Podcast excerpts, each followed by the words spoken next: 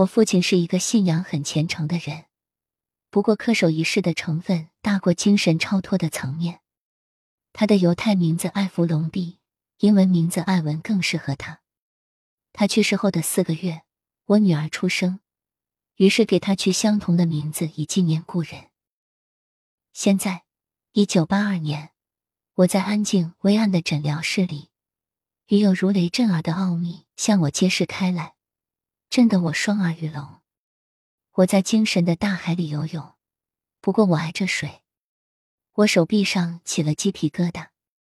凯瑟琳不可能知道这些事，甚至也没地方可以查到我父亲的希伯来文名字。我曾有个儿子，死于万分之一积累的先天心脏缺陷。我对医学界的看法，我父亲的死和我女儿的命名太细微、太充分了，不可能是假的。如果他能说出这些事，是不是还能说出更多？我需要多知道一点。谁在那儿？我问。谁告诉你这些事？灵性大师们，他轻声说。灵性大师们告诉我的。他们说我活过八十六次。凯瑟琳的呼吸平缓下来，头也不往两边摆动，她在休息。我原想要继续，但刚才他透露的讯息使我千头万绪。他真的有过八十六次前生吗？还有灵性大师呢？真的有这回事？我们的生命真的为一些不具有形体但智慧超卓的灵性大师主宰？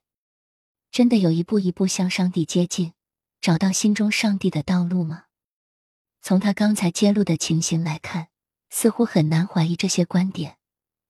但是，要我相信也很难。我必须扭转过去所累积的观念。不过，从理智到直觉，我都知道他是对的。他透露的是真理。那么，关于我父亲和儿子呢？在某种意义上来说，他们还活着。他们从未真正死去。在葬礼过后那么多年，他们在向我说话，而且供出许多非外人所知的讯息，要我相信，真的是他们。如果这些都是真的，那么我儿子，正如凯瑟琳所言，是进化的很高的灵魂。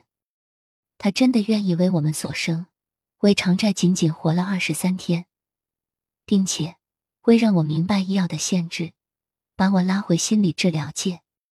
我深为这些念头而震惊，但在我的胆寒之外，有一种巨大的爱萌出芽来，让我强烈的感觉与天地是一体的。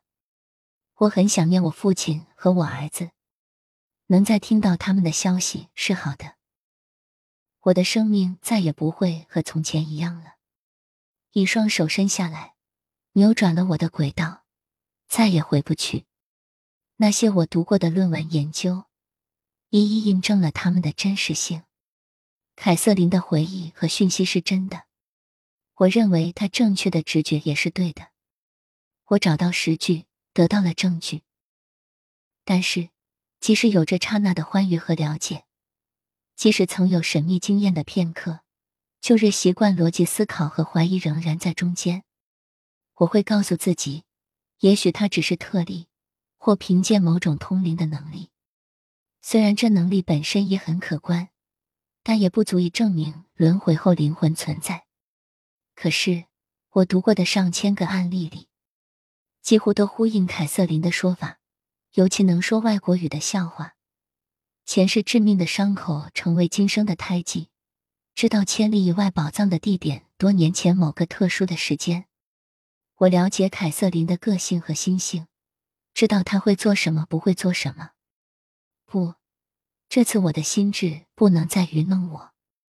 这些证明太强大有力，他们是真的。凯瑟琳还可以在日后的诊疗中证明更多。接下来的几周。有时我会忘记这次的事情，有时我会陷进日常生活的轨道，但心平时又会记挂起这件事，怀疑人会浮上心头。似乎当我的心智不专注时，人化身于过去的模式思考和怀疑主义。但那时我会提醒自己，它真的发生过。我了解没有亲身经验，要接受这些观念有多么困难。对于理性了解之外的情绪接受，经验是必要条件。但是经验的冲击总是随时日而消退。起先，我不明白自己怎么变了那么多。我知道自己变得较有耐心和平和。别人告诉我，我看起来非常安详、快乐、静定。我觉得生命中有更多希望、喜悦，更多目标和更多的满足。我明白自己不再有死亡的恐惧，不怕自己的去世或不存在，也比较不怕失去他人。虽然我会很想念过世的亲人，死亡的恐惧力量惊人。处处可见人类对这种恐惧的逃避，中年危机与年轻人发生婚外情、整容、累积财富、生小孩以延续自己的后代、费尽心机想变得年轻等。我们是如此忧惧于自己的死亡，有时甚至忘了活着的真正目的。我也变得不那么严肃执着，我并不需要时刻绷得紧紧的。不过，虽然我不想那么严肃。这个改变还是有点困难，我要学的还多。现在我的理智确实开放了，愿接受凯瑟琳所说的话是真的的可能性。有关我父亲和我儿子的细节是无法从旁的管道获得。他的知识和能力显然可以证明一种超凡的心灵能力。想念他是有道理的，不过我对一些通俗文学中的论调仍持怀疑看法。这些说得出许多心灵现象。死后生命的人是受过科学的观察和求证吗？虽然有凯瑟琳的有力经验，依着我怀疑的个性，仍会对日后每个新事实、新资料做审慎评估。我会检查他们是否和予以建立的架构，会从每个角度去测试。但我也不能否认，架构已经在那里了。我们仍在催眠状态中。凯瑟琳结束了潜意识的休息，开始讲到一个朝前的绿色雕像。我也从神游中回来，继续细听。他现在在远古时代，亚洲某个地点，但我的思绪还留在灵性大师那里。真不可思议。我想，他在讲前世，讲轮回。可是比起灵性大师透露的讯息，这些都变得无足轻重了。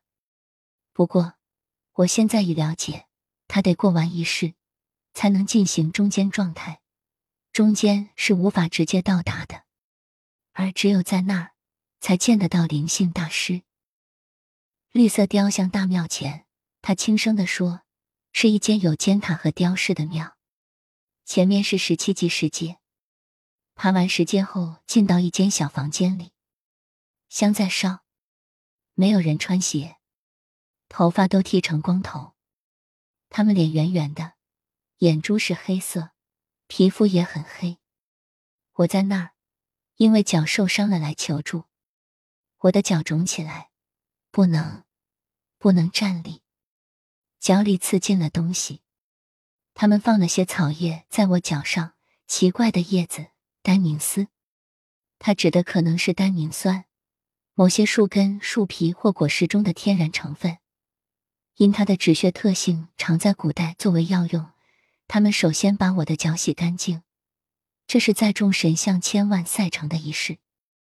我的脚里有某种毒，一定是踩到了什么不洁之物，膝盖肿起来。我的腿因受伤而非常沉重。他们在我脚上开了个口，塞了一些热热的东西进来。凯瑟琳现在痛苦的卷曲。同时，也因喝了某种很苦的药而咳着。腰是一种黄色的叶子泡的。他这次痊愈了，但腿和脚的骨骼再也不能如从前活动自如。我要他再往前。他只见到大家过着一贫如洗的生活。他和家人住在只有一个房间的小屋里，连张桌子也没有。他们吃稀饭，从来没有吃饱过。他快速的老去，终其一生都没有脱离贫穷、饥饿，然后死去。我等着，不过可以看出凯瑟琳已十分疲倦。但在我叫醒他之前，他竟说罗伯贝拉需要我帮助。我不知道罗伯贝拉是谁，也不知要如何帮助他。之后他没有再说什么。醒来后，凯瑟琳依然记得他前世生活的细节，但他对中间状态的事、对灵性大师所透露的讯息，则完全记不起来。我问了他一个问题：“凯瑟琳，灵性大师这个字在你是什么意思？”他以为是高尔夫球赛用语。他现在进步多了，但对于新观念和原来的宗教在整合上仍有困难，所以我决定暂且不告诉他有关灵性大师的事。此外，我不确定若告诉一个人他是灵魂前辈传达超越智慧的管道，那人会作何反应。凯瑟琳同意下次催眠是我太太也在场。卡洛是一个受过良好训练、颇有技巧的心理治疗社工。我希望听听他对这件事的看法。而且，自从我把我父亲和儿子亚当的事告诉他后，他也很想帮忙。凯瑟琳在叙说某一事的经验时，我逐字记下都没问题。但灵性大师说话的部分快得多，因此我决定用录音机录下实况。一周后，凯瑟琳来了。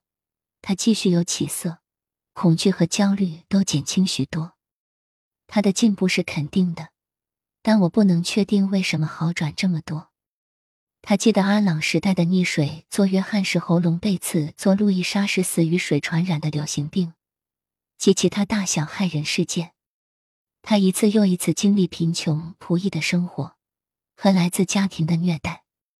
在家中日日累积的一些小伤害，也足以对心理造成重大影响。对前世及此生童年的正视，或有助于他的释怀。但另外还有一种可能，会不会使这些经验本身给他的注意，就是死亡并非我们所想象的那样，而是恐惧感减低？会不会是整个过程，不仅是回忆，提供了他疗方？凯瑟琳的通灵能力日渐加强。并且更有敏锐的直觉，他和史都华之间仍有问题，不过现在比较能处理了。他的眼睛发亮，皮肤有光彩。他说，这星期做了一个奇怪的梦，但只能记得片段。他梦到一条鱼的红旗落在他的手掌心上，